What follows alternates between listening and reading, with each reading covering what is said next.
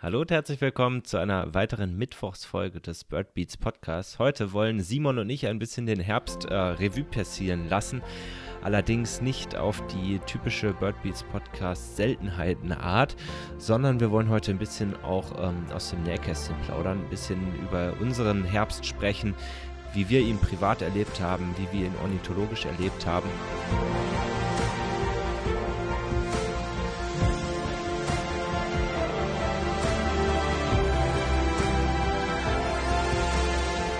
Und wir haben ja durchaus auch spannende Dinge erlebt. Also Simon, du warst ja ähm, viel unterwegs, du warst auf Borkum, wir haben uns auch einmal getroffen, ähm, waren einmal zusammen beringen.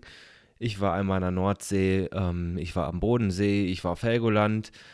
Ähm, aber auch du hast wahrscheinlich noch viel, viel mehr erlebt und das wollen wir heute mal so ein bisschen durchsprechen, sowohl was die Seltenheiten angeht, als auch warum wir im Moment nicht so viel draußen waren und ähm, am besten starten wir einfach mal damit. Simon, ich habe gehört, du bist jetzt, oder dein Garten ist jetzt berühmt, du bist in der Zeitung.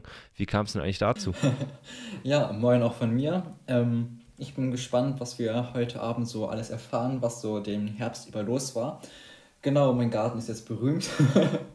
ähm, ja, also ich hatte jetzt einen Artikel in der Zeitung, war eigentlich ganz cool, dass man so ein bisschen nochmal ähm, ja, über das Hobby berichten konnte, auch so für die Allgemeinheit hier in Ostfriesland, die die Zeitung liest und konnte auch eben ein paar Schwerpunkte setzen, eben einmal das Hobby ein bisschen darzustellen, aber auch nochmal eben für den Erhalt der Biodiversität zu appellieren und so weiter. War eigentlich ganz cool, aber man kennt es ja von Zeitungen, sie verdrehen gerne so ein bisschen Tatsachen und tatsächlich wurde dann ungefähr mir ein Zitat im Mund gelegt, dass mein Garten, okay, die Gartenliste mit 154 Arten ist schon cool, aber dass mein Garten einer der besten Beobachtungsgebiete Deutschlands wäre. ähm, das hätte man auch anders formulieren können. Und wie sieht es bei dir aus? Ja, man kennt, man, man kennt das ja von der Zeitung, dass sie häufig, ich habe ja auch mal ein Interview mit der Zeitung gemacht, da ging es dann mehr um meinen YouTube-Kanal und was man halt so macht, aber auch da wurden voll die Klischees reingepackt, obwohl ich eigentlich ähm, nicht so richtig in diesen Klischees gesprochen habe.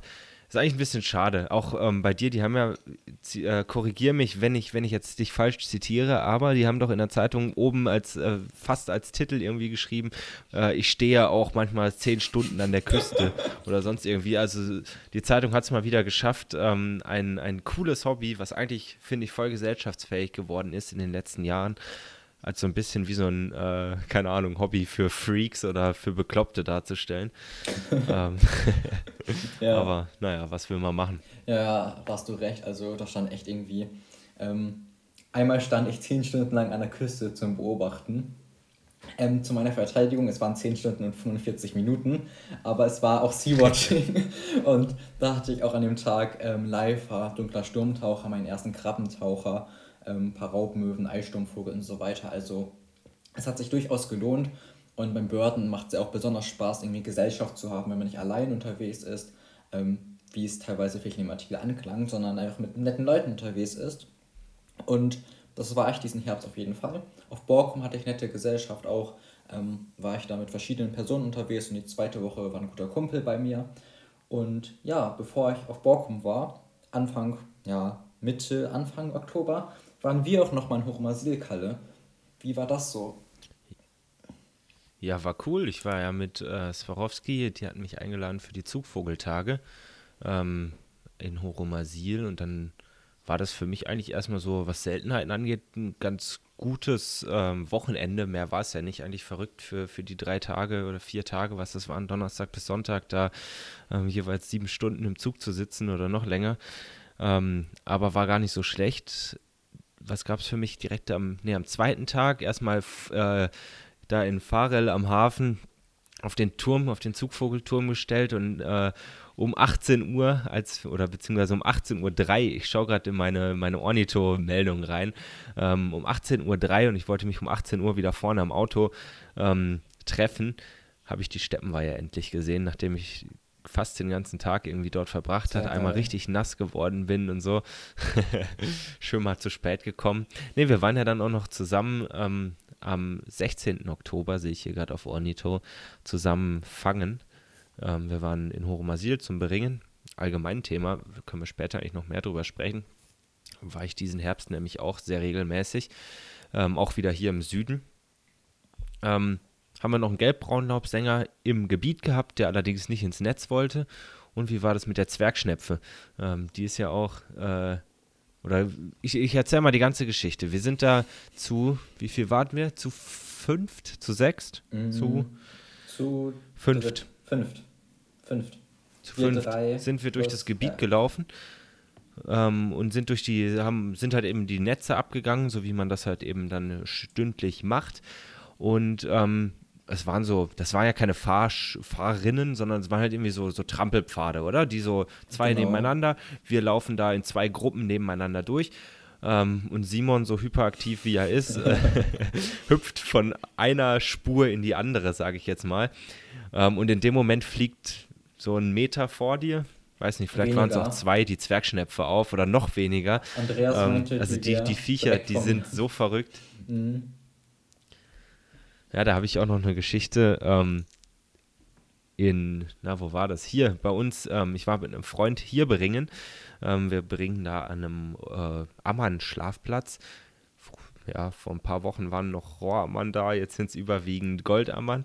Ähm, und er hat auch Rallen fangen, fallen. Und dann wollten wir halt mal ähm, Limikolen fallen, äh, fangen.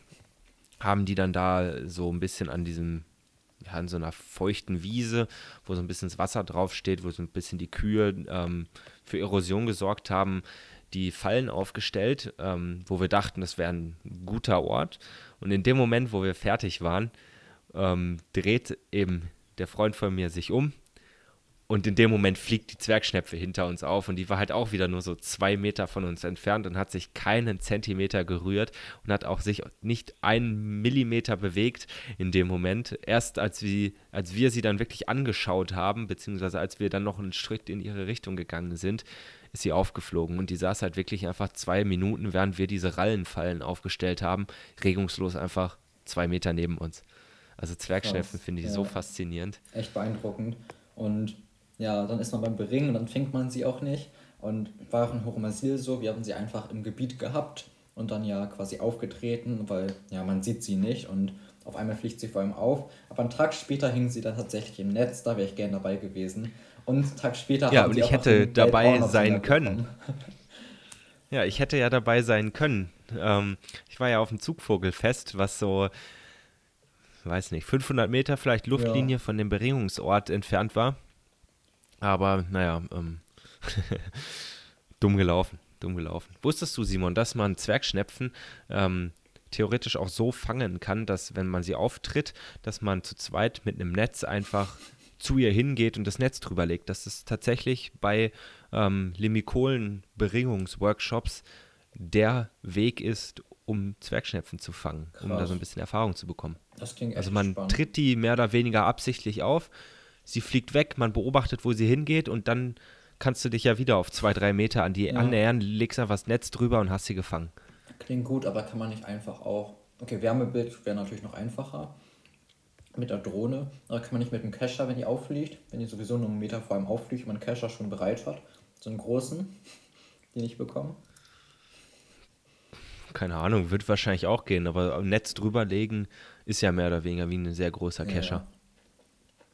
Aber fand ich spannend. Äh, Ich weiß gar nicht, wie die, die dann in ähm, Horomasil hatten, ob die, ob sie die auch so gefangen haben. Wahrscheinlich nicht. Nee, Die nee. wird einfach nur ins Netz gedonnert Genau. sein, oder? Ja, cool. Aber also Zwergschnepfen. Das ist eigentlich so eine Art, die, die ja wahrscheinlich viel, viel häufiger ist, als dass man sie sieht. Keine Ahnung, ich habe meine vier, fünf Beobachtungen im Jahr, wenn es gut kommt. Aber wie häufig man schon zwei Meter an so einer vorbeigelaufen ist, ich will es eigentlich gar nicht wissen. Ich will es eigentlich gar nicht wissen. Ja, häufig vorbeigelaufen ist man sicherlich nicht nur an der Zwergschnepfe, sondern auch an so ein paar Arten, die einen sehr, sehr stark erfreut hätten. Aber manchmal hat man dann ja doch das Glück, dass der Vogel, der einen so sehr erfreut hätte, dann doch noch im letzten Moment einen Ruf von sich gibt, man sich umdreht, man ihn sieht und seine Freude kaum fassen kann. Kalle, was waren so deine Highlights an Seltenheiten diesen Herbst? Ich bin gerade am überlegen, an rufenden Seltenheiten willst du ja jetzt eigentlich von mir wissen. Ja, ähm, Seltenheiten an sich kann ich echt einiges bieten. Ich kann einen Isabellwürger bieten, ich kann eine Steppenweihe bieten, ich kann einen vermutlichen Pfahlsegler bieten, ich kann 1, 2, 3, 4, 4 Goldhähnchenlaubsänger bieten. ich kann mehrere Goldhähnchen, äh, äh, gelb-braun-Laubsänger, ich kann zwei Dunkellaubsänger bieten und ich kann einen kleinen Gelbschenkel bieten. Das ist ja fast Krass. das Coolste eigentlich. Ja. Ähm, beziehungsweise das, was mich am meisten überrascht hatte. Äh, weil das meiste von den Arten, die ich davor aufgezählt habe, ist halt irgendwie Nordsee und vor allem Helgoland. Helgoland ist unfair, das, das zählt ja alles nicht so richtig. Ähm. Aber der kleine Gelbschenkel, das war ganz cool, weil der war am 16. November, also vor zwei Wochen ungefähr, ähm, war der in der Saalbach-Niederung für mehrere Tage. Und zwar in, in Süddeutschland, in Baden-Württemberg. Und das ist eine lustige Geschichte. Ich war morgens ähm, Vögel fotografieren, hier Singvögel fotografieren, also so ziemlich genau das Gegenteil machen wie ähm, eine Seltenheit twitchen. Und ein Freund von mir hatte mich dann, äh, hatte mir geschrieben, so, hey, ich wollte heute beringen, ein anderer Freund ist auch noch dabei, hast du Lust dabei zu sein? Und ähm, ich war schon so, ja, alles klar, warum nicht? Habe langsam zusammengepackt, weil ich noch was essen wollte und dann losgehen wollte. Ähm, und dann war ich gerade irgendwie, hatte ich gerade das Tarnzelt wieder zusammengepackt. Äh, in dem Moment kriege ich einen Anruf, ja hier, kleiner Gelbschenkel, Saalbach-Niederung.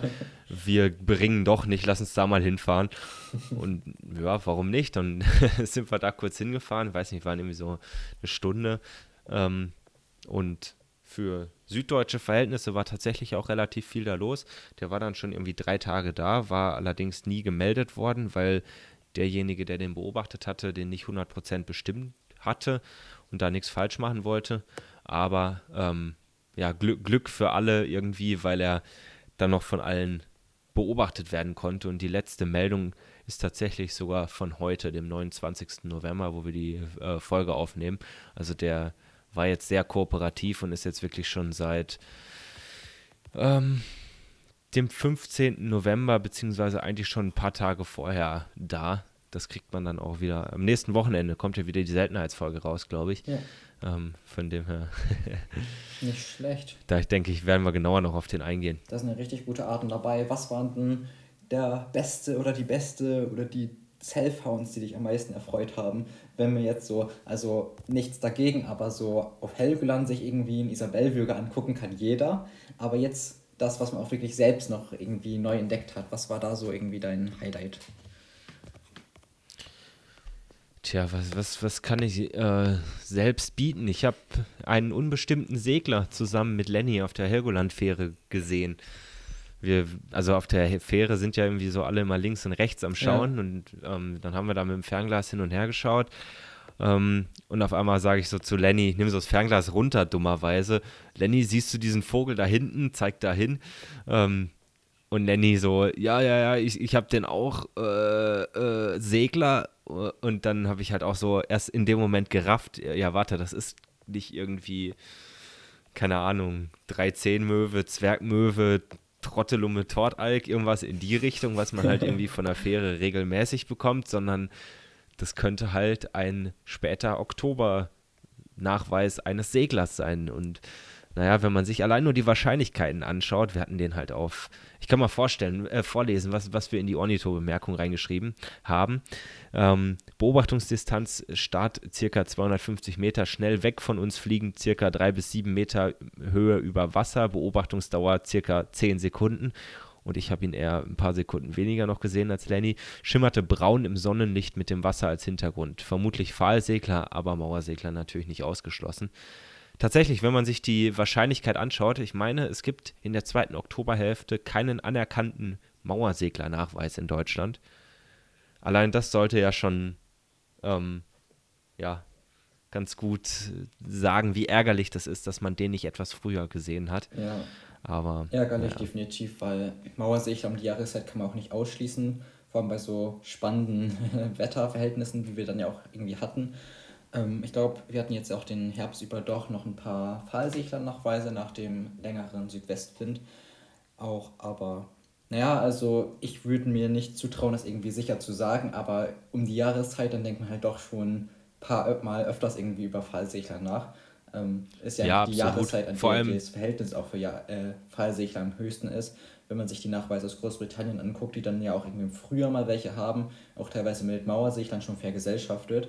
Aber da die zu entdecken, ist ja nochmal was anderes und das noch weniger als dann wirklich nach den Wetterverhältnissen im Oktober. Das frage ich mich tatsächlich, wie die das in Südeuropa machen.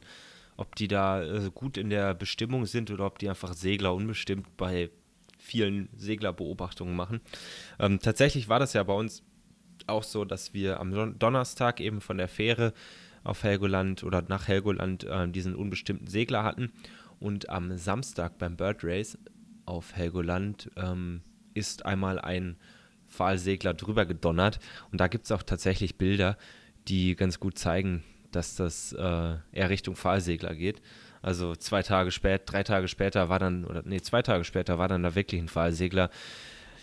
Ja, ärgerlich, ärgerlich. Ja, ärgerlich. Aber so ist es halt, keine Ahnung. So, das, das passiert ja leider immer wieder. Ja.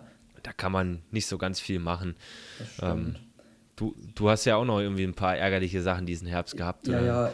Hast du mir im Vorfeld gesagt? Erst, ja, ganz kurz einmal nochmal zum Segler, weil du ja meintest, wie die es in Südeuropa machen. Also der ist halt schon, okay, Gestalt ein bisschen anders, ist die Frage, wie man es einschätzen kann, vor allem wenn man nicht so viel Erfahrung hat.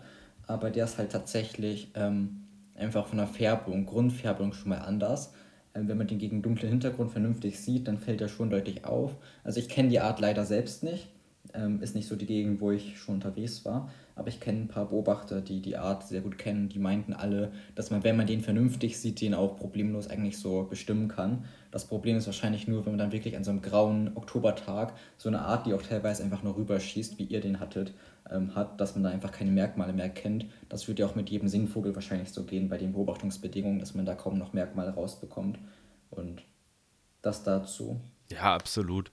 Vor allem halt von hinten den von der Fähre, es wackelt ein bisschen, man bewegt sich selbst auch und der fliegt einfach schnell von uns weg.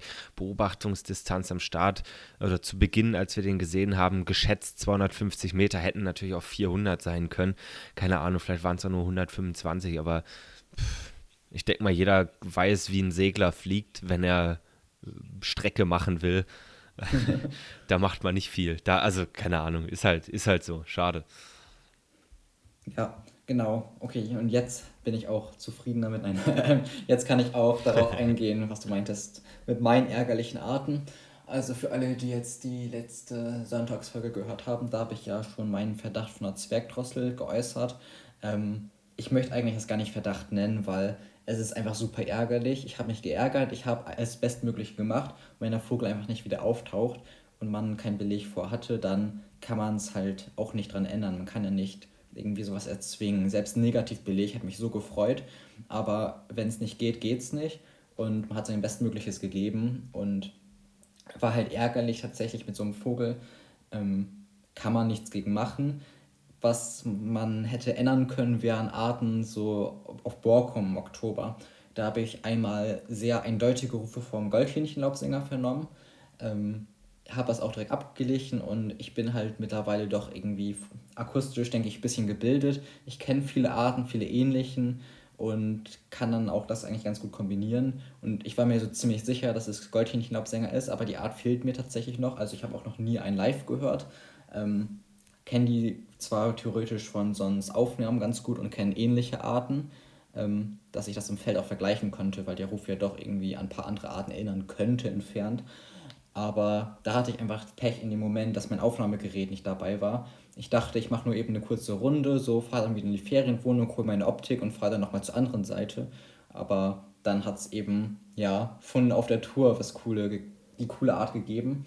Und das wäre wieder so ein Paradebeispiel dafür, dass man eigentlich zumindest zu den Zugzeiten seinen Recorder durchgehend irgendwie laufen lassen sollte. Und sei es, dass man sich den mit Gaffer-Tape irgendwie an die Stirn klebt. Ich glaube, ich mache das nächstes Jahr echt. Ja, wer weiß, oder einfach in die Mütze reinklemmen, so als, äh, als Antenne für. am, be am, besten wirklich, äh, da hat man auch noch direkt, äh, ein, na, wenn man das noch irgendwie mit Sonnencreme einschmiert, ähm, einen Sonnenschutz dazu und einen Regenschutz. Am besten aber wirklich ein Parabolspiegel. Auf den Kopf, wie so ein Sombrero, nur andersrum. Das wär's. Ja, ist cool, aber glaub mir, ich habe jetzt auch im Herbst mit Parabol gearbeitet. Ist halt super cool. Tonqualität ist so unwahrscheinlich gut. Ähm, es macht auch so viel Spaß, auch wenn man irgendwie dann live mal Stöpsel oder Kopfhörer hat, einfach da mal live mitzuhören, was da so geht. Ähm, ist schon echt ein Genuss, aber er ist halt auch groß, unhandlich. Und wenn man, wie ich, dann irgendwie auf Borkum unterwegs ist, viel mit dem Rad über die ganze Insel fährt und dann Sturm hat, dann ist es auch echt eine Schlepperei, den mitzunehmen, ohne die die ganze Zeit irgendwie so gegen andere Gegenstände schlagen zu lassen, dass man Angst hat, dass er kaputt geht. Und der ist halt schon relativ groß und sperrig, selbst wenn man den zusammenbindet mit der ganzen Technik, die da dran hängt. Mm, aber wenn man die Chance hätte und nur zu Fuß unterwegs wäre, dann wäre Parabol echt eine gute Wahl, denke ich. Hast du schon irgendwie mit Parabol gearbeitet oder? Nee, ich bin tatsächlich gerade mit, äh, das, das sind jetzt die Ornithologie für Anfänger Insights, ähm, mit Telinga, mit dem Chef von Telinga am Hin- und Herschreiben. Ähm, die haben ja so, eine, so einen faltbaren Parabol. Allerdings bieten die den nur ohne Mikrofon an. Ähm, und ja, keine Ahnung, ich glaube, die meisten, die da so ein bisschen mehr in dem Thema drin sind, kennen die Anleitung von Ralf Martin, wie man sich einen Parabolspiegel selbst baut. Und da ist es, wäre ja dann die Schüssel selbst schon fertig. Ich müsste nur noch das Mikro bauen. Allerdings ist es auch so ein bisschen ähm, mir zu kompliziert, beziehungsweise, keine Ahnung, irgendwie traue ich mich da noch nicht so richtig dran. Und wenn man das halt mit einem externen Mikro macht, irgendwie von Sennheiser oder was auch immer, dann ähm, brauchst du halt meistens, glaube ich, bei denen tatsächlich sogar einen externen Stromanschluss. Also das ist dann halt irgendwie für Knockmic gerade noch so machbar, irgendwie mit so einem Verlängerungskabel, aber so, wenn du draußen unterwegs bist, hast du halt so ein fettes Mikro noch dabei. Oder was heißt fett, aber du hast halt ein Mikro dabei. Das ist dann wieder, ja, irgendwie so richtig, so richtig ähm, überzeugt bin ich noch nicht davon, aber ich habe es halt auch echt noch nicht in der Hand gehabt. Aber es ist halt doch irgendwie ein bisschen teuer dafür, ja. dass man halt einfach sagt, ja gut, ich, ich hol's mir jetzt einfach und wenn es nichts ist, dann, dann lege ich es in die Ecke. Keine Ahnung. äh, dafür ist es mir dann doch etwas zu teuer. Ja. ja, keine Ahnung. Mal, also ich werde mir sicherlich nächstes Jahr oder übernächstes Jahr spätestens mal irgendwie einen zulegen oder selber bauen, aber irgendwie äh, ist so viel im Moment und darauf kommen wir vielleicht auch noch gerade zu sprechen. Wir waren jetzt beide in den letzten Wochen auch nicht mehr so viel draußen unterwegs. Man merkt es halt doch irgendwie, dass, ähm, dass es noch eine Welt außerhalb des Beobachtens gibt, sodass ähm, ich im Moment auch nicht dazu komme, mir ein Parabol zu basteln oder wie auch immer. Ja, chillig. Ähm, dann nutze ich gleich die Gelegenheit, wo du davon redest, wie wenig wir die letzten Wochen unterwegs waren, es auch für mich gilt, weil gerade Klausurenphase ist und wenn ich nach der Schule nach Hause komme, ist es direkt schon wieder dunkel. Da mache ich aktuell noch ein bisschen Musik, irgendwie spiele Klavier und Schlagzeug. Ähm, sonst komme ich kaum zum Börden. Aber vorletztes Wochenende tatsächlich ähm, war doch nett. Ich habe eine Tour an die Küste gemacht in mein Standardbeobachtungsgebiet. Ähm, hatte auch nicht viel erwartet, Wetter war nicht so gut. Habe mich erstmal gefreut über 51 Ohrennärchen und einen schönen Trupp Schneeammern, die da waren. Sonst sehr gut fürs Gebiet. Ähm, mein erster Meerstrandläufer, den ich an der Stelle hatte. Ähm, die sind ja auch an der Küste nicht so häufig, eben eher auf den Inseln dann, doch da, wo es ein bisschen exponierter ist. Eine Bergente schwamm darum auch immer cool. Und dann wirklich Highlight der Tour, meine allerersten Waldsaatgänse. Ähm, war ganz lustig, weil ich eigentlich Gänse doch ganz gut kenne. Ich habe ja auch hier in Ostfriesland doch einige Arten.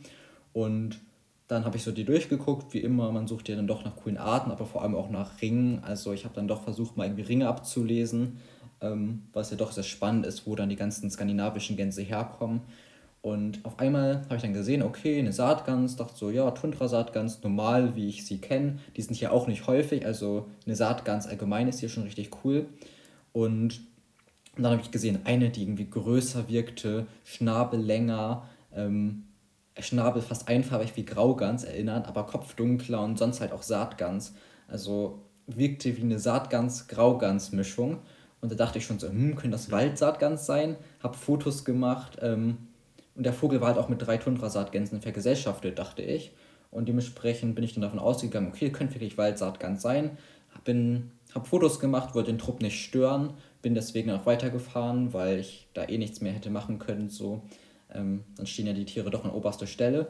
Und bin dann irgendwann nach Hause gefahren und ja, habe dann Foto irgendwie nochmal an Leute geschickt, keine Antwort bekommen. Andere Leute meinten, ja, kein Plan, sieht komisch aus.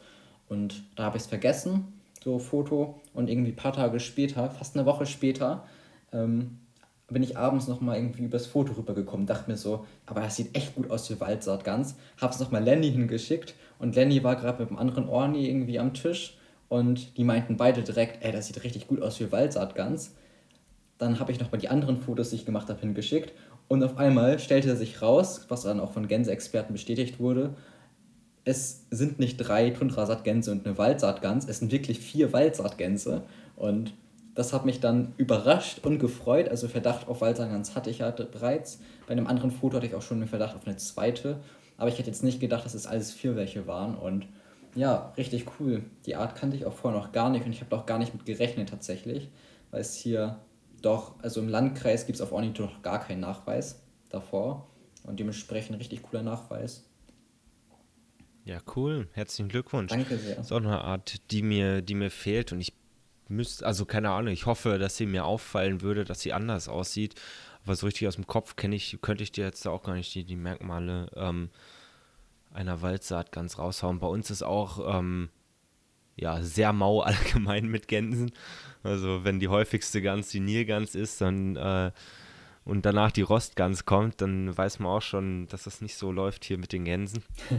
Und vor allem, weil halt irgendwie die Graugänse auch alle aus Gefangenschaftspopulationen kommen.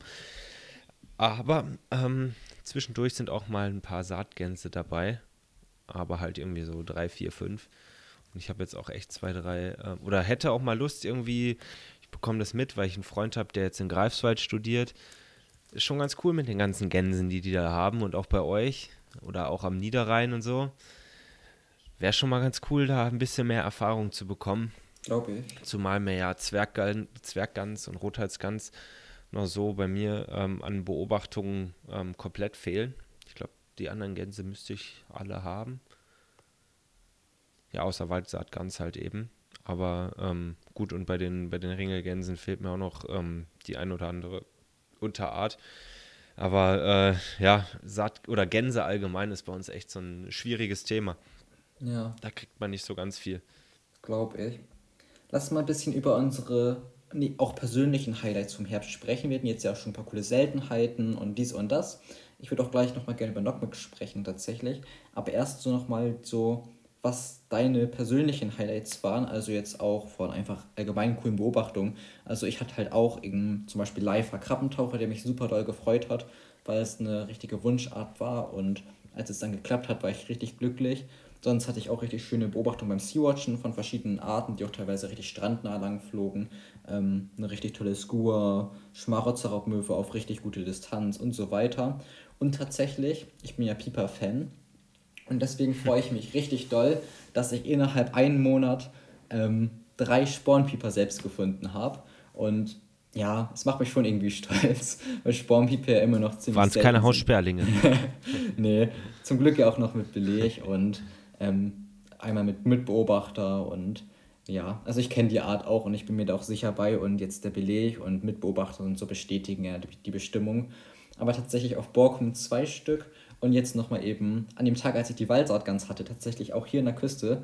Ich habe einen Ruf gehört, hatte gerade Recorder in der Hand und ich habe nur diesen Ruf ganz entfernt gehört, so unterbewusst. Und ich dachte so, ähm, ähm, auf den Recorder drauf gedrückt. ähm, der war noch auf Diktiereinstellung. Ich habe gerade Austernfischer gezählt.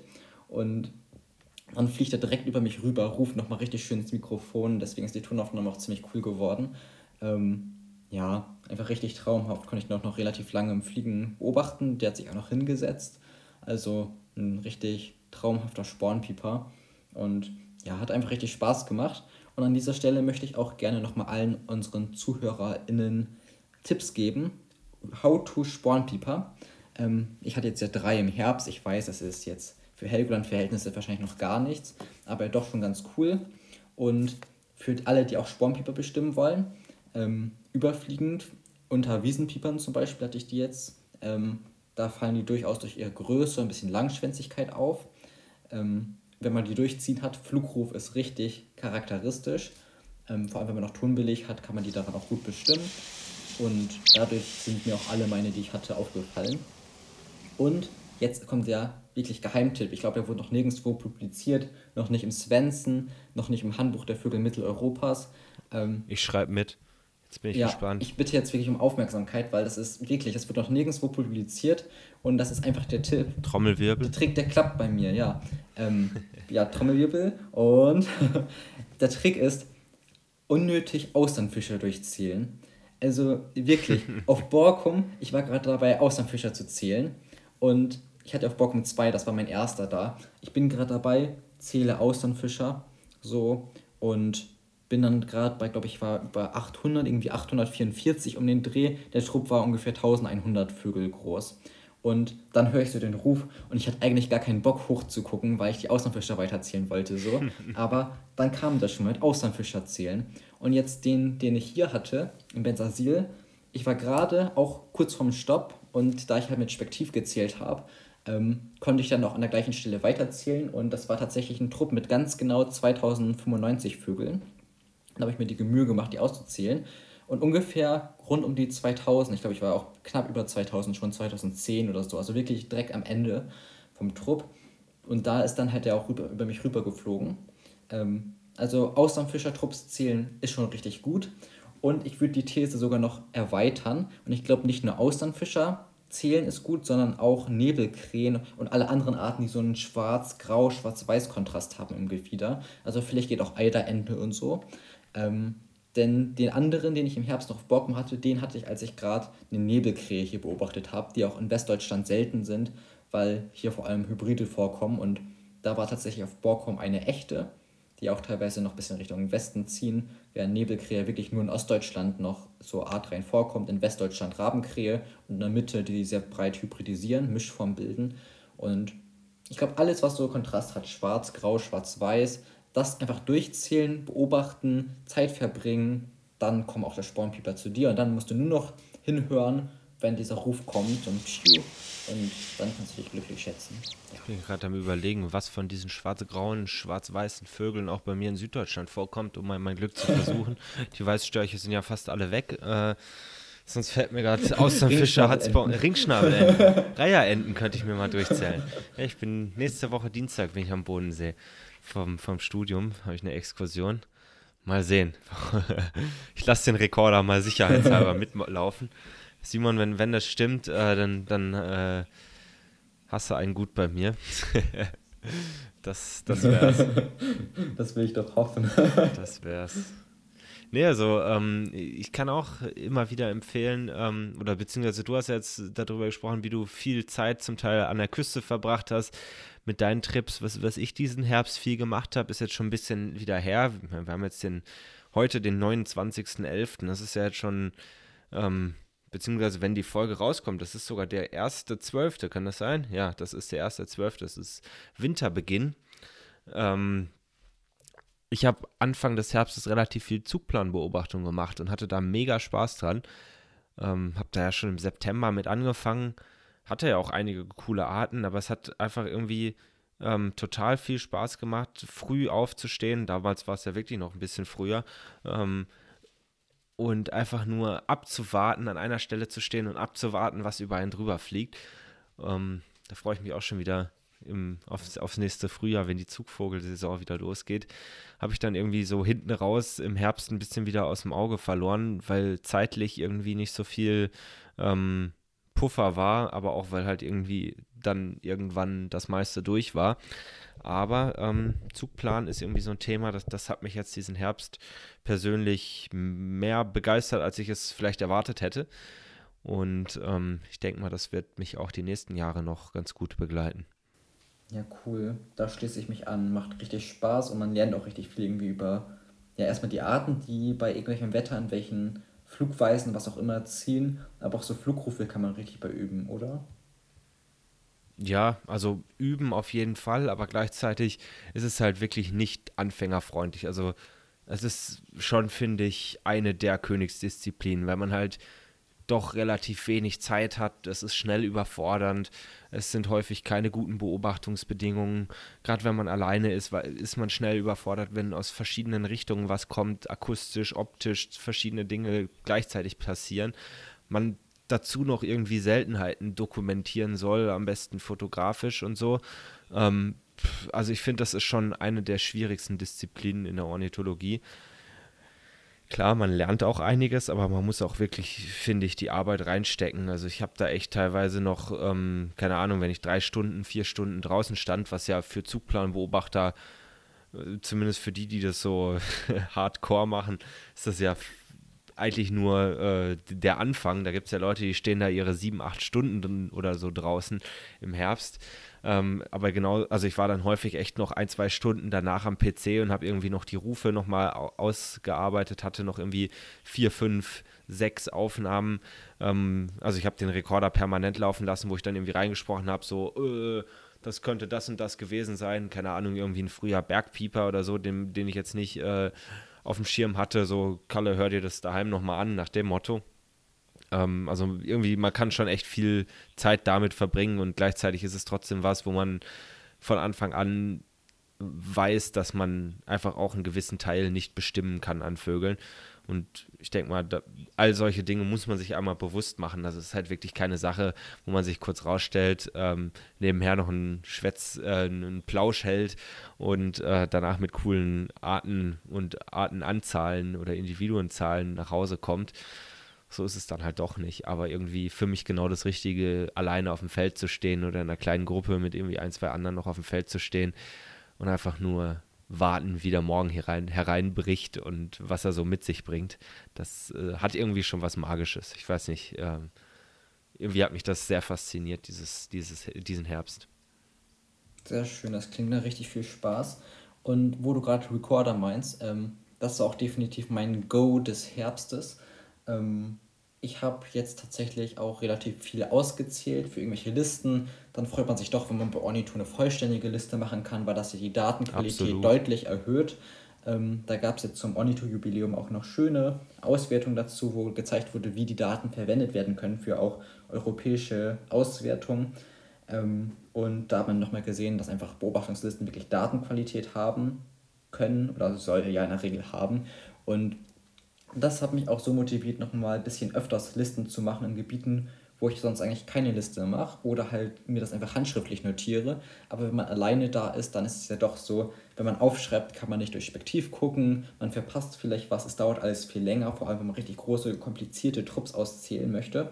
Und ich habe das jetzt gemacht. Ähm, Pütte, Neulinger Silkalle kennst du auch, ähm, zum ja. Beispiel an dem Spot. Und habe da dann mit dem Recorder mir einfach alle Anzahlen diktiert aber auch richtig, ja, das klang einfach so, ja, unnormal, das klang so dämlich. Also ich habe dann teilweise die Enden, weil die einfach so durcheinander saßen und ich nicht so viel Zeit hatte, wirklich Individuen genau mit Geschlecht ähm, in Recorder rein diktiert. Das war, glaube ich, keine gute Idee. Und dann habe ich mir so Abkürzungen überlegt, so für Stockente Weibchen, dann so Stockschweib, Steib und Stockente Männchen habe ich einfach zu Stockente Mann, Stamm gemacht. Und dann klang es wirklich auf dem Recorder so Steib, Steib, Stamm, Steib, Steib, Stamm, Stamm, Steib, Steib, Stamm, Stamm, Steib, Steib. Und das habe ich dann zu Hause alles in eine Strichliste umgewandelt. Du kannst dir vorstellen, der Geschwindigkeit musste ich so extrem hart schreiben und mir das auch zweimal anhören. Und ja, das war einfach anstrengend. Aber dafür hatte ich dann auch richtig schöne Zahlen und mit wirklich Geschlechter genau dann auch die Stockenten ausgezählt. Das waren auch ein paar hundert und hatte tatsächlich sogar noch einen Erstnachweis für das Jahrhundert von der Kolbenente für den Landkreis. Also hat sich ja, sogar cool. gelohnt. Ja, nicht schlecht.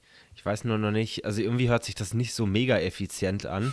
Ähm, ich habe einfach immer einen Zettel und einen Stift dabei und komme damit eigentlich ganz gut klar. Klar, man verbringt auch irgendwie immer ein bisschen Zeit damit äh, zu schreiben. In, in der Zeit kann man nicht aufs ähm, oder durchs Spektiv schauen oder durchs Fernglas schauen, aber ich habe trotzdem das Gefühl, ich bin damit deutlich schneller, beziehungsweise meine Motivation fürs Melden, gerade so in der Brutzeit irgendwie, wenn ich sehr viel melde, ähm, die sinkt doch immer stark am Abend und ich habe nicht Lust, irgendwie noch zwei Beobachtungslisten vom Morgen ähm, plus noch 20 Zufallsbeobachtungen vom Fahrrad irgendwie zum Schluss zu digitalisieren bzw. zu melden.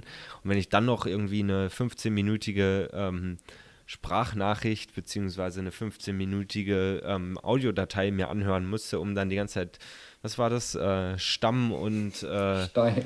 Was war das Weibchen?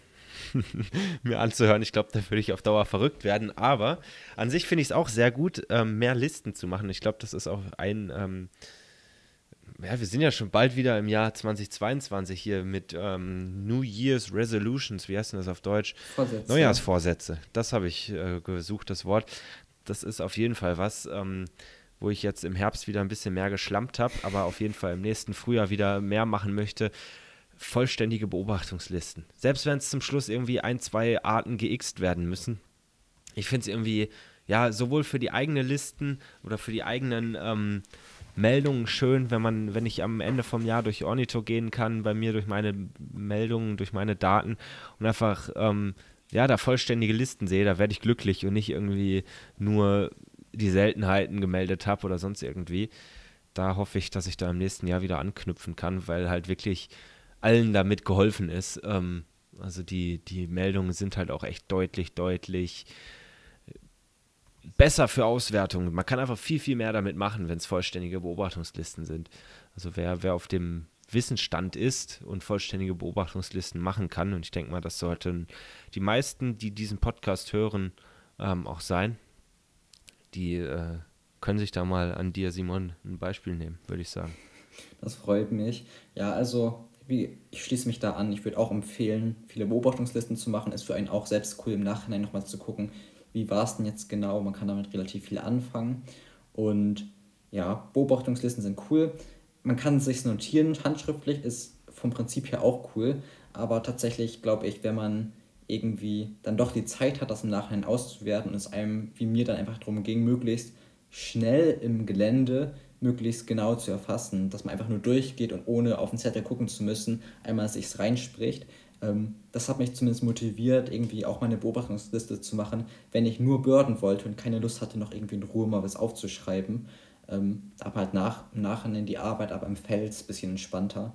Aber ich glaube, es gibt genügend Möglichkeiten und Hauptsache, man kümmert sich dann darum, dass man gute Daten hat, beziehungsweise auch eine schöne Liste macht, die nochmal irgendwie die Highlights und was sonst so da war, zusammenfasst. Ja, absolut. Also wie man es zum Schluss macht, ist äh, ist völlig egal. Hauptsache, man macht die Listen. Und ähm, da freue ich mich auf jeden Fall schon drauf. Wenn es dann im Frühjahr wieder losgeht, beziehungsweise jetzt so die Wasservogellisten, die mache ich jetzt auch und ich, ich gehe hier gerade so ein bisschen Ornito durch. Man hat schon immer mal wieder auch Listen von anderen Leuten, ähm, vor allem von den Wasser- ähm, oder von den Gewässern, aber irgendwie zur Brutzeit auch aus Nicht-Gewässergebieten irgendwie vollständige Listen zu haben, ist schon irgendwie auch eine Seltenheit und ähm, das ist so mein zweite, meine zweite Vorsatz, den ich dieses Jahr auch schon hatte, aber auch fürs nächste Jahr wieder vermehrt habe. Wäre eigentlich auch wieder ein Thema für eine ganze äh, Podcast-Folge. ähm, Neujahrsvorsätze für Ornithologen ähm, ist mehr in Gebiete zu gehen, die eigentlich chronisch unter birdet sind, falls mhm. das ein mhm. Wort ist. Ja. Ähm, also ich bin echt dieses Jahr viel im Wald unterwegs und gar nicht, also anfangs schon irgendwie auch so aus dem Grund, boah, in diesem Raster gab es irgendwie seit drei Jahren keine einzige Meldung. Ich fahre da jetzt hin und melde die Wintergoldhähnchen da aus dem Wald oder sonst irgendwie. Ähm, aber irgendwie ist da draußen auch so ein bisschen eine Leidenschaft ist vielleicht das falsche Wort, aber ich habe da total Spaß dran, irgendwie äh, jetzt im Wald rumzulaufen und die Spechte und was auch immer da alles rumfliegt zu beobachten. Und irgendwie fahre ich damit gar nicht schlecht. Also ich hatte jetzt echt auch den einen oder anderen Trompeter-Gimpel und ach, man, man hat ja doch irgendwie auch spannende Beobachtungen. Also ich komme irgendwie auf 70 Schwarzspechtmeldungen dieses Jahr. So viel hatte ich die ganzen letzten Jahre zusammen nicht. Ähm, allein das zeigt mir irgendwie schon, ich habe Bock, nächstes Jahr wieder noch mehr im Wald unterwegs zu sein und dann nicht nur zur Brutzeit, sondern auch im Herbst und im Winter. Und morgen früh geht es für mich nämlich auch wieder in den Wald. Ja, nice. Also dann schon mal viel Erfolg für morgen. Ähm, du meintest, dass du jetzt dieses Jahr erstaunlich oder besonders viele Schwarzspechtmeldungen hattest. Und wir hatten ja auch gerade schon über Beobachtungslisten gesprochen. Ähm, ich würde einmal nochmal Daten von mir reinwerfen und dann mal fragen, wie es bei dir so aussieht. Also ähm, jetzt erstmal ganz lustig, Baumfalken irgendwie. Ich, ich stand immer auf Kriegsfuß mit Baumfalken. Also direkt bei mir brüten die auch nicht. Und auf dem Durchzug kann man dann doch mal welche haben. Aber ich hatte tatsächlich jetzt 2019 meinen ersten. Also ich beobachte auch noch nicht so lange. seit Ende 2017, also Dezember 2017 zum ersten Mal mit dem Fernglas. Dann eben gut, ja, eineinhalb Jahre später mein erster Baumfalke, 2019. 2020 hatte ich aber auch nur eine Beobachtung und jetzt dieses Jahr 15. Also ich hatte in meinem Leben zwei Beobachtungen bis dieses Jahr und auf einmal 15. Ist jetzt nicht die Masse, aber ist halt doch schon ein großer Unterschied zu dem, was vorher los war. Und jetzt, ja, mein aktivster Tag tatsächlich auf Ornito, wenn wir noch bei Ornito sind, ähm, war der 29.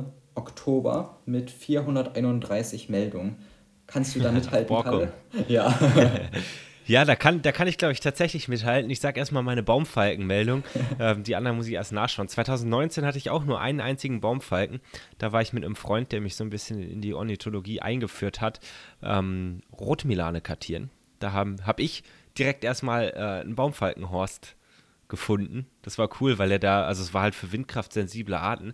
Äh, war cool, dass ich da so als, ähm, ja, was heißt Anfänger? Ich war kein, kein blutiger Anfänger mehr, aber er, so, er war oder er ist studierter die Diplom-Biologe mit einem eigenen Büro und so weiter und so fort.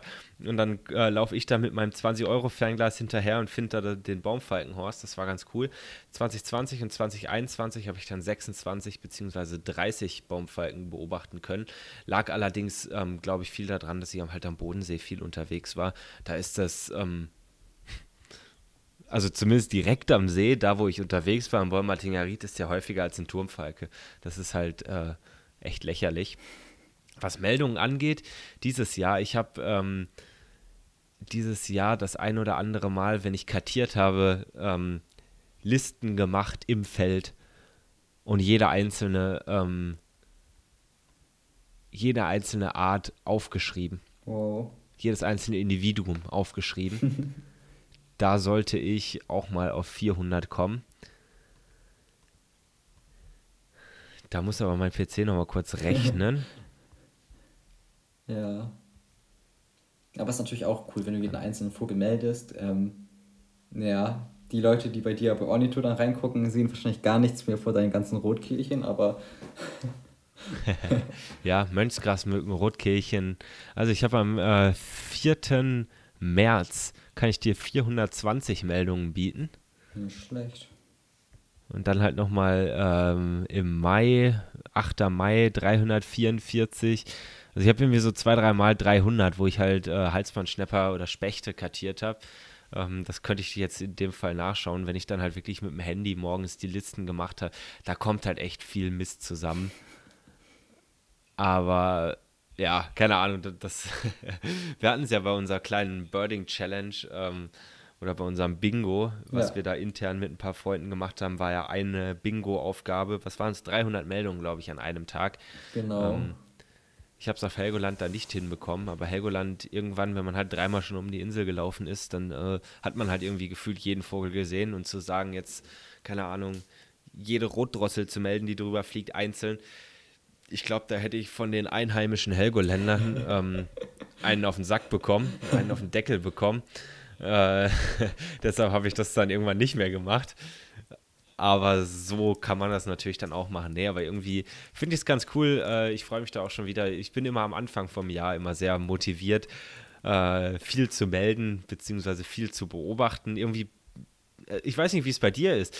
Das, das wäre eigentlich mal spannend herauszufinden. Mich motiviert das Melden teilweise zum Beobachten. Ich, ich denke mir manchmal so, boah, ich habe jetzt Lust, dass andere Leute vielleicht auch mal sehen, weil, dass ich jetzt bei uns am See unterwegs war oder ich habe Lust, dass, dass bei mir in der Visitenkarte bei Ornito steht, hey, ich habe heute was gemeldet und zum Teil ist das dann so der ausschlaggebende Punkt, dass ich nochmal rausgehe abends für einen kleinen Spaziergang und halt irgendwie noch den Schwarzspecht melde, den ich höre oder keine Ahnung, irgendwie sowas.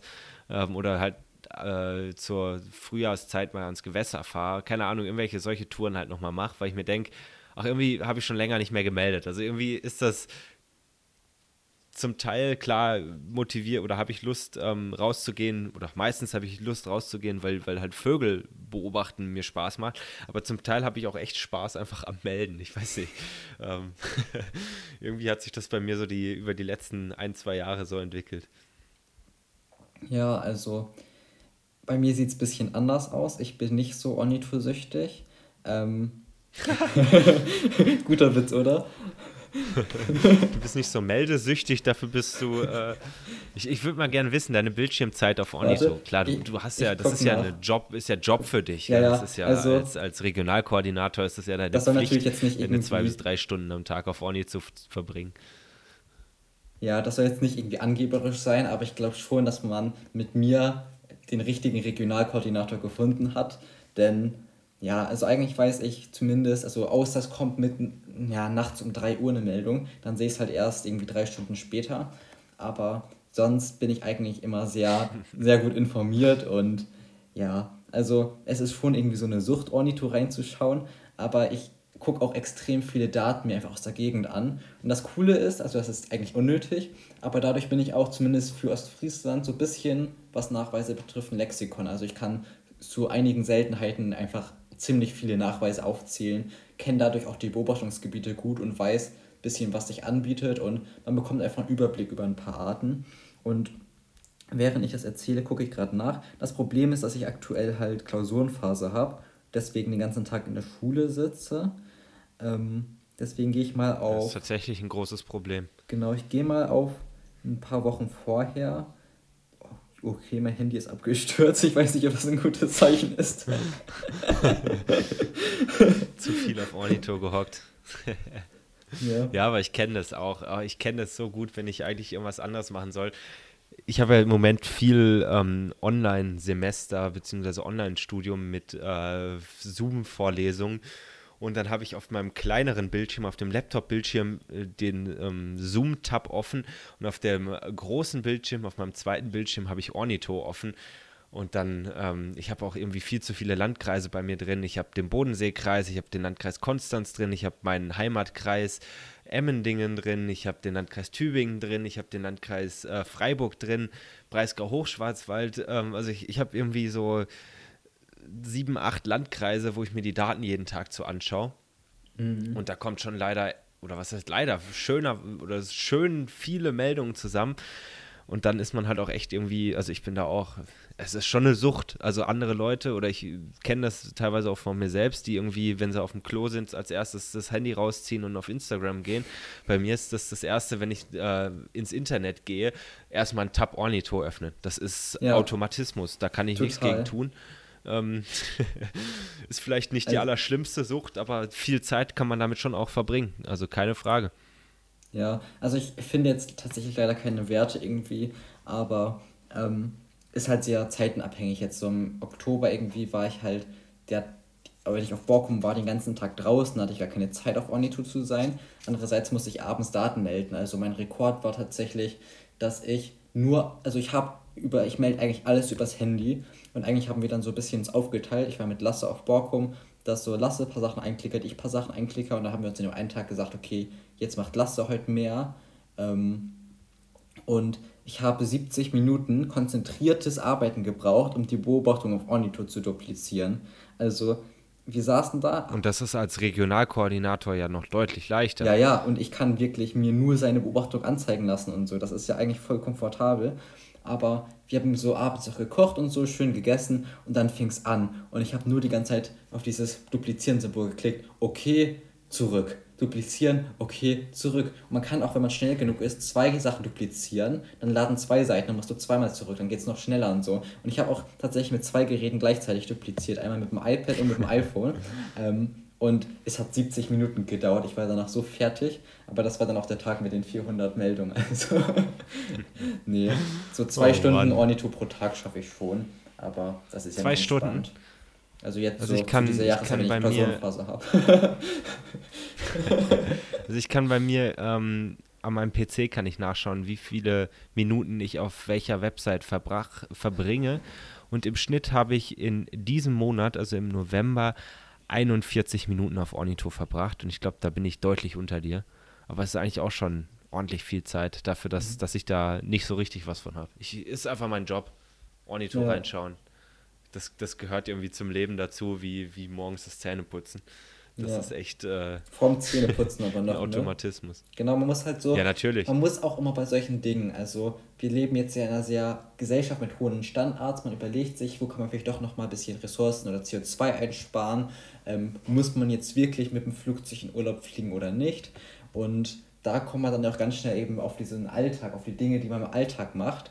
Und da muss man einfach zwischen diesen wirklich überlebenswichtigen oder für ein vernünftiges Leben wichtigen Dingen und sowas wie Zähneputzen unterscheiden. Ja klar, Zähneputzen ist wichtig. Ich möchte jetzt nichts gegen Zähneputzen sagen. Alle, die das hören, bitte putzt eure Zähne weiterhin, das ist wichtig. Aber Ornitho-Checken morgens ist teilweise wichtiger, weil es könnte ja sein, dass ein Kilometer entfernt dann doch gerade eben, ja, also ich möchte jetzt nicht zum Twitchen so motivieren, aber wenn dann doch ein Kilometer entfernt ein Nonnenschmetzer sitzt, kann man sich den schon mal zu Bildungszwecken angucken. Und das ist dann auch nachhaltiger, als wenn man für die Nonnensteinschmitzer in Urlaub ähm, nach Fernost fliegt. Und ja, Ornitho ist schon was ganz Tolles, aber es gibt natürlich auch andere gute Seiten. Ähm, ich möchte jetzt eBird, Tracktail und so auch wenigstens erwähnt haben, Zenocanto, wo man genauso viel Zeit verbringen kann. Das kommt ja noch oben drauf, das, äh, das ist ja das Problem. eBird verbringe ich glücklicherweise keine Zeit mit, aber Tracktellen cool. kann man, ja, das, das stimmt. Tracktellen kann man viel Zeit verbringen. Ach, ja, also da, da, äh, jetzt weiß man, wie der Ornithologe seine Zeit verbringt. Genau. Simon, jetzt haben wir uns geoutet. ja, jetzt gibt es keinen Ja, wollen wir noch kurz drüber sprechen, damit äh, wir hier die, die Stunde noch voll machen. Ich weiß nicht, ob noch Zeit ist für Knock Mick. Ähm, können wir auch machen, aber ich dachte, dafür machen wir noch eine extra Folge. Okay. Ähm, ich dachte, irgendwie einen kleinen, kleinen Ausblick. Was, was, machen, was, was machen wir nächstes Jahr? Ich habe Lust äh, zu bringen. Ich habe auch Lust zu bringen. Ich möchte einen Bringerschein tatsächlich. Aber ich weiß nicht, wie lange ja, die Wartezeiten auch. sind. Ich bin auf der Warteliste. Und wenn es soweit ist, dann bin ich gerne dabei. Denn naja, also ich bin halt schon dafür, dass man dann auch wirklich verantwortungsvoll bringt, jetzt nicht einfach aus Spaß Arten wegfängt, weil dann ergibt das ja alles keinen Sinn, sondern dass man dann wirklich ein gutes Projekt hat mit wissenschaftlichen Fragestellungen. Da habe ich tatsächlich schon einige Ideen, was man gut machen kann und dass man dann einfach daran wieder wissenschaftliche Erkenntnisse bekommt, coole Daten erhebt und dadurch einfach viel über die Vögel lernen kann. Und da habe ich auch mega Bock drauf. Und nächstes Jahr steht tatsächlich bei mir ähm, eine bisschen ja, private, aber auch für eine NABU-Station ein bisschen ja, intensivere Erfassung eines Gebietes an, was sonst immer sehr cool war. Ähm, ja, ich habe jetzt ja auch ein Songmeter-Mikro von Wildlife Acoustics zur Verfügung gestellt bekommen, der da ins Gebiet gehängt wird nächstes Jahr, mit Sicherheit. Und sonst bin ich auch jetzt so motiviert, einfach wie du nächstes Jahr so ein paar verschiedene Erfassungen zu machen. Und ich würde fast sagen, wir machen echt eine Folge mit Vorsätzen für nächstes Jahr, weil da habe ich ein paar richtig coole Ideen. Und das jetzt hier auszuführen, dann wird es eine Zwei-Stunden-Folge. Und dann können wir es genauso gut in einem Kino anstelle von irgendwie No Time to Die oder so ausstrahlen. Da gibt es aber noch Überlängen äh, Aufschlag oder wie heißt es im Kino? Gibt's das? Echt? Ich glaube schon. Die ziehen dich mittlerweile richtig ab im Kino. Krass. Also ich war schon zwei Jahre gefühlt nicht mehr im Kino oder drei oder so zum Leidwesen meiner Freundin, aber 3D-Zuschlag, äh, ja. Überlängenzuschlag, Blockbuster-Zuschlag, was weiß ich. Genau, Kalle also die, die, äh, kann hier so ein bisschen variieren, von welcher Seite ich ins Mikro rede. Keine Ahnung, ob äh, wir in Stereo ausstrahlen. Keine Ahnung. Ähm, ich, was, was kann ich noch fürs nächste Jahr bieten? Ich möchte auch meinen Beringerschein machen. Ich habe mich auch schon angemeldet. Anscheinend gibt es im Januar drei Kurse. Da sind jedoch schon alle voll. Es soll aber nochmal einen bei der, äh, bei der Vogelwarte Radolf Zell, die ja für mich zuständig ist oder wo, ja, die sich um Baden-Württemberg kümmert und den Rest von Süddeutschland und Berlin. Ähm, die wollen im späten Frühjahr noch einen machen. Allerdings werde ich mit zwei Freunden vermutlich äh, ein neues IMS-Projekt starten cool. und da mit einer Ausnahmegenehmigung schon ohne, eine, ohne den Kurs vermutlich beringen dürfen. Und tatsächlich, meine Bachelorarbeit steht ja nächstes Jahr auch noch an. Genau. Ähm, so wie es aussieht, wird das jetzt auch äh, nicht die Waldschnepfe, Simon, mit dir hatte ich da ja schon mal ja. ein bisschen drüber gesprochen. Waldschnepfe ist unrealistisch, sondern es wird vermutlich ähm, eine Nutzungsanalyse von, ähm, vom Maisfeld, also wie verschiedene mhm. Vogelarten, Teichrohrsänger ähm, und ein paar Meisen ähm, das Maisfeld im August nutzen. mittels Fangen, Wiederfangen, aber auch ähm, Telemetrie, also Sender drauf. Ähm, da freue ich mich schon drauf, Sehr wenn es klappen sollte. Das da kann ich dann auch weitere Infos äh, im Laufe des nächsten Jahres verbreiten. Aber da, da habe ich richtig Lust drauf. Ähm, und bis dahin muss ich schauen, dass ich noch möglichst viel Erfahrung beim Bringen bekomme und äh, dementsprechend hier die ganzen Bringer im Umfeld nerve, ob ich nicht äh, die ganze Zeit mitgehen kann. Sehr schön. So wie du das wahrscheinlich auch schon seit mehreren Jahren machst. Ja, Nerven würde ich es nicht nennen. Ich bin tatkräftige Unterstützung und ähm, auch wenn man nicht so viel unterstützen kann, weil das doch eigentlich kann man schon immer viel unterstützen, ähm, vor allem wenn man ein bisschen Erfahrung sammelt, aber zumindest für die Unterhaltung sorgt man dann doch. ja, nee, macht, man hat Zeit, um auf Ornito zu sitzen. Genau. Es macht Spaß, mit anderen Leuten unterwegs zu sein oder wie hier in Austausch mit anderen Ornis zu stehen und nicht immer nur für sich alleine auf Ornito rumzuhängen, weil dann wird es auch irgendwann einsam. Und so einsam bin ich jetzt auch nicht, dass ich zehn Stunden lang einfach rumstehe, um. ja. Was eine Premium-Folge heute. Ja, Schau mal, wir haben sogar. Gut. Wie, wie nennt man das? Mein, mein Deutschunterricht ist schon lange her, wenn man so einen äh, Bezug wieder nimmt auf den Anfang der Folge. Also wir haben ja am Anfang theoretisch erstmal so die ähm, Exposition, die Vorstellung von dem ganzen Thema, was wir so machen dann kommt eigentlich so in der Sonatenform, also in der Musik, wenn du so eine Sonate von Beethoven hast, kommt die Reprise, ähm, da wird das nochmal irgendwie wiederholt, das Motiv, ähm, beziehungsweise es gibt auch zwei Motive. Ähm, dann gibt es die Ausführung, heißt, wir haben am Anfang so Informationen reingeworfen, wir arbeiten mit den Informationen, hier Seltenheiten, da Seltenheiten, Highlights, Pläne, wir arbeiten damit, um zu einem Fazit zu kommen, wir wollen nächstes Jahr richtig geil machen und jetzt kommt eigentlich nochmal so das abgeänderte ja, wie heißt das? Conclusio? Nee. Oh Mann, ich habe Begriff vergessen, aber ja. Hatten wir auch noch nicht offiziell Tja. Musikunterricht, das kommt auch noch. Musik P5, sehr cool, übrigens, cooler Kurs. Für alle, die Musik P5 wählen wollen, ich kann es empfehlen. ja, es ist die beste Podcast-Folge seit langem. Also die Sonate von, von Simon und Kalle ähm, ja. kann man auf jeden Fall nur weiterempfehlen. Das muss so heißen, Teilt oder? sie mit euren Freunden und Freundinnen. Und äh, ich würde sagen, Simon, du hast das Abschlusswort. Und das ist aber eine große Ehre. Ähm, da muss ich mir einmal ganz kurz Gedanken machen, was ich sagen möchte, weil ich möchte diese wertvollen Folgen von dieser Sonate nicht vergeuden. Und ja, also ich hoffe natürlich, dass es wieder Spaß gemacht hat. Wir freuen uns sehr über Feedback, Kommentare, Lob, aber auch Kritik. Ähm, Wie Kritik? Ja, Kritik. Kann man da noch was kritisieren? Ja, also ich weiß, also Kritik können wir nicht so gut ab. Bitte seid höflich. Aber so, wenn ihr irgendwie bei Instagram dann unter dem Post von der Folge mal so schreibt, ja, also Simon, ähm, wir mögen dich nicht. Nein, das, das, das wäre nicht, nicht, das ist keine konstruktive Kritik, aber ihr dürft natürlich gerne schreiben, von wegen, ja, die Folge war Verbring viel zu lang. Verbring mal weniger Zeit auf Ornito. ja, das wäre fies. Aber die Frage ist, cuttet Samuel die Folge in zwei Teile? ich bin eigentlich nicht dafür, weil dann, dann haben wir gar keine Struktur mehr. Ja, eigentlich, eigentlich ist das jetzt die, die XXL-Folge in Überlänge. Genau. Passend zum Mittwoch, oder? Wir hoppen ja. Ja, Mittwochs hat man eh nichts zu tun. Ist ja Weihnachtszeit. Ganz da, genau. da haben, haben ja die Leute eh nichts zu tun. Da sitzt man ja nur zu Hause und hat überhaupt keinen Stress. Von genau. daher ist das optimal, da mal eine Stunde und fünf Minuten oder so von zwei Ornis vollgelabert zu werden. Ja, was gibt's, was gibt's Besseres, wirklich? Ich habe eine Idee. Ich habe eine Idee. Wenn jemand, während er diese Podcast-Folge hört, jetzt gerade Plätzchen backt, Kekse backt oder einen Weihnachtsbaum schmückt oder was Vergleichbares, dann ganz gerne mal ähm, ja, eine Story davon machen auf Instagram und Birdbeats Podcast taggen. Ich glaube, dann können wir das auch irgendwie refeaturen. Wenn ihr jetzt auch in Weihnachtsstimmung seid, ähm, das wollen wir supporten, weil so langsam geht es hier los und Plätzchen und so sind doch auch gute Dinge. Und ist natürlich schwierig, vielleicht aktuell mit der Lage, aber ähm, wenn man dann doch noch wenigstens mit dem engsten Kreise der Familie oder mit Freunden zusammen sein kann, dann ist das doch auch schön. Wir sollten uns eine ähm, Fanpostadresse für die Weihnachtszeit zulegen, dass die Leute uns Plätzchen zuschicken können. Hast du gar keine für YouTube? Nee, noch nicht. Gute Idee. Hm, Würdest du mir, dann will, meine Adresse. also falls die Nachfrage da ist, wenn jemand Lust hat, mir Plätzchen zu schicken, dann kriege ich das eingerichtet.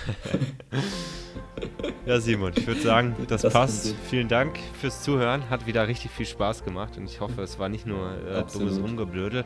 Anfangs war ja auch noch ein bisschen äh, sinnvoller Content mit dabei. Und ansonsten würde ich sagen, hören wir uns in der nächsten Folge wieder. Bis dahin, ciao. Ciao.